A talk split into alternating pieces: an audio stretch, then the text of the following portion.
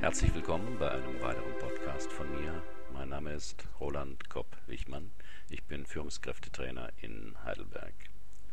Das Thema heute: Ein Burnout ist oft die Lösung. Das Problem liegt ganz woanders. Vor ein paar Wochen fragte ich einen Teilnehmer meines Zeitmanagement-Seminars, wann er abends nach Hause käme. Er antwortete, wenn ich früh fertig werde, um 21 Uhr.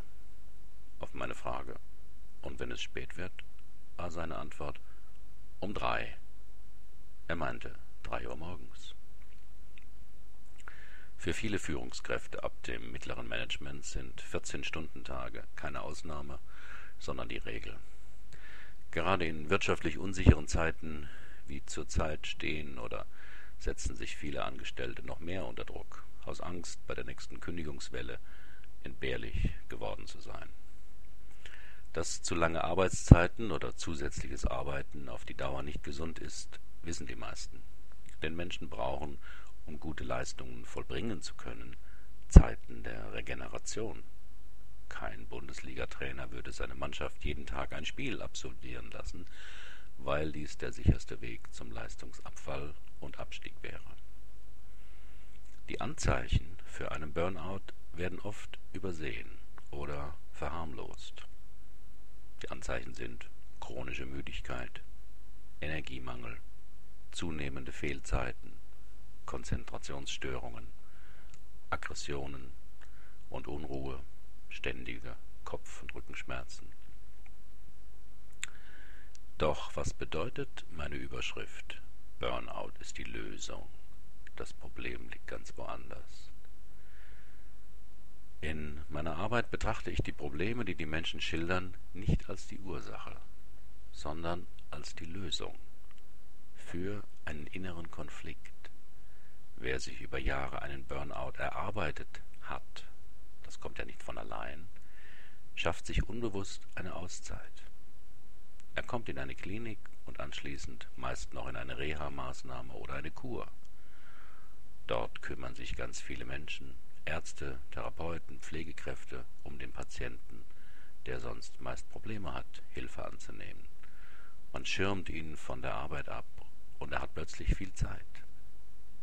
Zeit zum Spazierengehen, Tee trinken, gesunde Sachen essen, Bücher lesen, Sport treiben, mit anderen Menschen über Gott und die Welt plaudern, über sein Leben nachdenken. Kurz, sich auszuruhen und sich nur um sich selbst zu kümmern. Natürlich ginge das auch ohne Burnout. Viele Menschen leisten ja auch viel und achten dabei jedoch auf eine gute Work-Life-Balance. Auf Deutsch, sie verschaffen sich Zeiten der Erholung und Regeneration.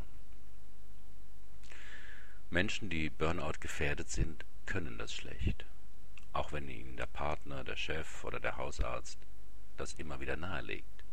Sie tun es nicht. Deshalb passiert ja vielen Menschen ein Burnout auch nicht nur einmal. Manche nehmen diesen Schuss vor den Bug ernst und ändern ihre Einstellung und ihr Verhalten aber die meisten spüren nach einer erfolgten Reha-Maßnahme wieder neue Kräfte und machen gerade so weiter. Denn die Probleme, wenn sie einen Burnout erleiden oder sich erarbeiten, liegen woanders. Es ist nicht vor allem der Arbeitsdruck, der Chef, die Finanzkrise und so weiter. Das mögen wichtige Faktoren sein, aber die Ursache ist nicht außen. Die Ursache ist in ihnen. Diese Diagnose hört mancher nicht gern, weil es viel leichter ist, die Schuld für den eigenen Zusammenbruch anderen oder den Umständen zuzuschieben. Nachteil dieser Sichtweise, Sie können vermutlich nichts daran ändern. Der Arbeitsdruck, Ihr Chef, wirtschaftliche Umstände werden sich nicht ändern, wenn Sie diesen die Schuld geben. Wenn Sie jedoch es für möglich halten, dass die Ursache vor allem etwas mit Ihnen zu tun hat, mit Ihren Werten, Ihrer Einstellung, Ihren Verhaltensweisen, hat das einen enormen Vorteil. Denn dann können Sie allein auch etwas daran ändern. Dass an dieser Sichtweise viel dran ist, sehen Sie auch daran, dass nicht alle Ihre Kollegen einen Burnout bekommen, obwohl diese in der ähnlichen Situation sind. Welche Gründe können es nun sein, dass jemand auf einen Burnout hin arbeitet? Aus meiner Erfahrung mit vielen Seminarteilnehmern sind dies die häufigsten. Übertriebener Perfektionismus. In manchen Bereichen sind hundertprozentige Ergebnisse notwendig. Bei einer Operation, wenn jemand ein Flugzeug steuert, wenn der Restaurantkritiker das Lokal betritt. Doch für die meisten Bereiche des Lebens reichen 80-prozentige Lösungen völlig aus. Das wird zwar nirgends laut gesagt, aber es ist trotzdem so. Selbst die Bundesregierung erlässt Gesetze, die öfters nachgebessert werden müssen. Nach der Pareto-Regel brauchen sie aber für eine 80-prozentige Lösung nur 20 Prozent der Zeit. Auf meinem Persönlichkeitsblog können Sie mehr über die Pareto-Regel lesen.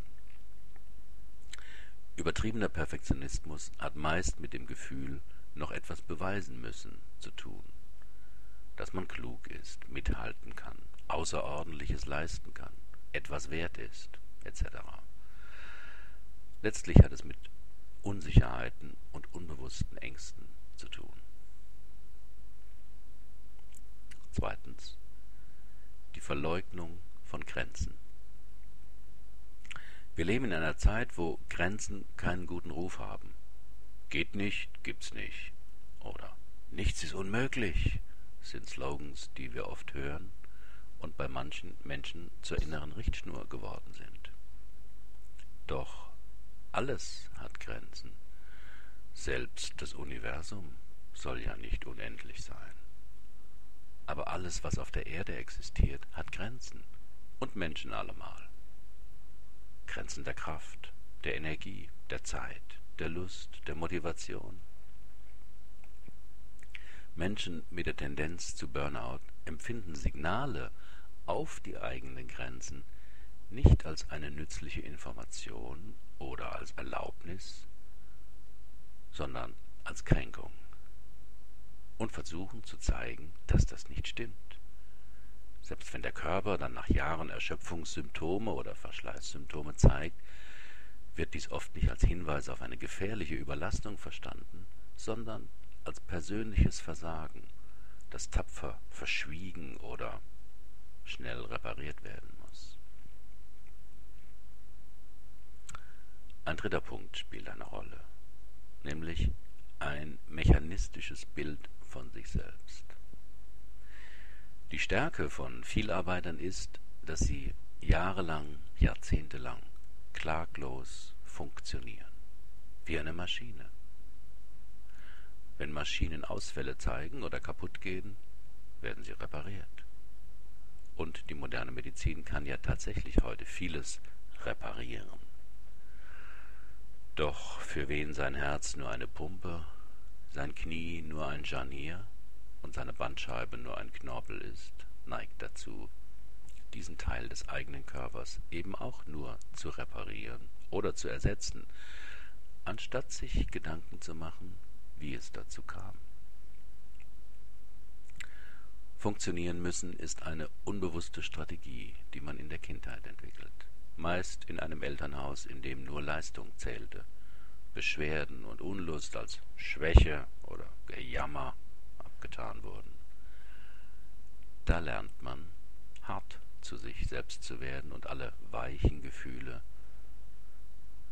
alle schwachen Gefühle zu unterdrücken. Für diese Entfremdung von sich selbst zahlt man meist irgendwann einen hohen Preis. Ein vierter Punkt. Probleme im Privatleben. Beruf und Privatleben beeinflussen sich gegenseitig. Zu viel Arbeit und dadurch Zeitmangel wirken sich als fehlende Zeit für die Partnerschaft und die Familie aus. Umgekehrt kann ein glückliches Privatleben der Anlass sein, seine Werte bezüglich Leistungsbereitschaft und Überstunden zu überdenken. Bei vielen Menschen mit Neigung zum Burnout gibt es Probleme im Privaten. ungelöste Konflikte in der Partnerschaft bezüglich Aufgabenteilung, gegenseitiger Respekt oder Sexualität sind die wichtigsten.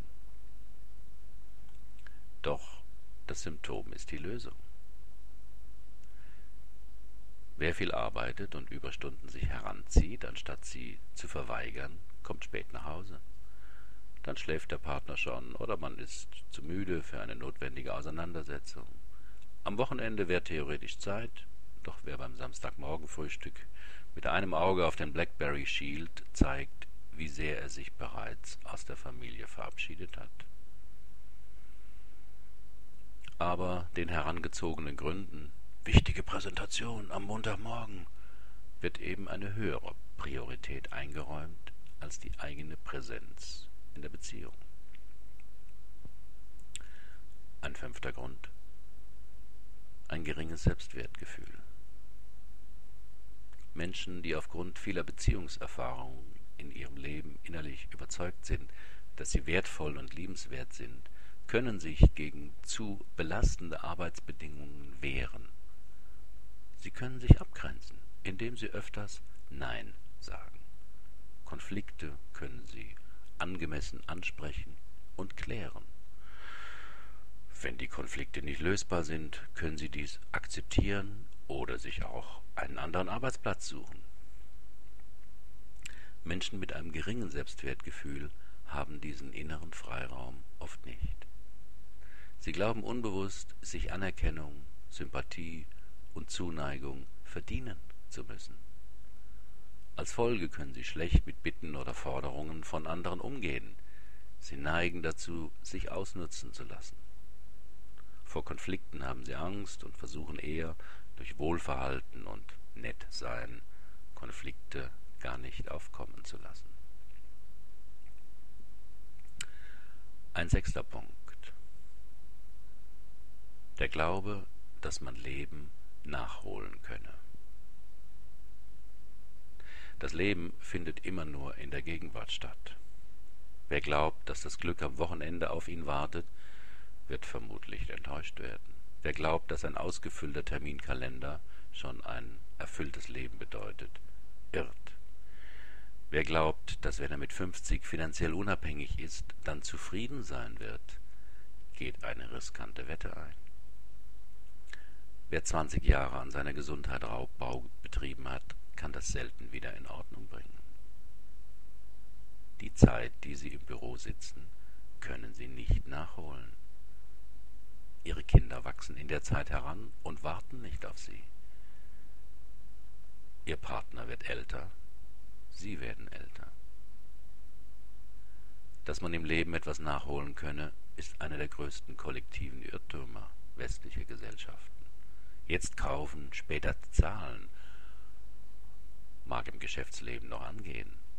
Das Motto jetzt arbeiten, später leben geht nicht auf. Um Missverständnissen vorzubeugen, ich habe nichts gegen eine verstärkte Anstrengung für eine begrenzte Zeit, um ein bestimmtes Ziel zu erreichen. Wenn aber hinter der Ziellinie schon das nächste Ziel wartet, sollte man aufpassen. Ich unterschätze auch nicht die Bedeutung von hohem Leistungsdruck, einem vielleicht drohenden Arbeitsplatzabbau oder schwierigen Kollegen oder einem tyrannischen Chef. Doch es kommt immer darauf an, wie man solche Schwierigkeiten wahrnimmt, interpretiert und welche Handlungsmöglichkeiten man für sich sieht und entwickelt. Was können Sie tun? Die schlechte Nachricht zuerst. Es gibt keine schnellen Tipps gegen Burnout-Gefährdung. Zwar gibt es jede Menge Bücher, die genau das versprechen, aber ich glaube nicht an die Wirksamkeit von schnellen Rezepten, außer beim Kochen. Die Tipps sind zwar gut und hilfreich, aber an der Umsetzung hapert es meist.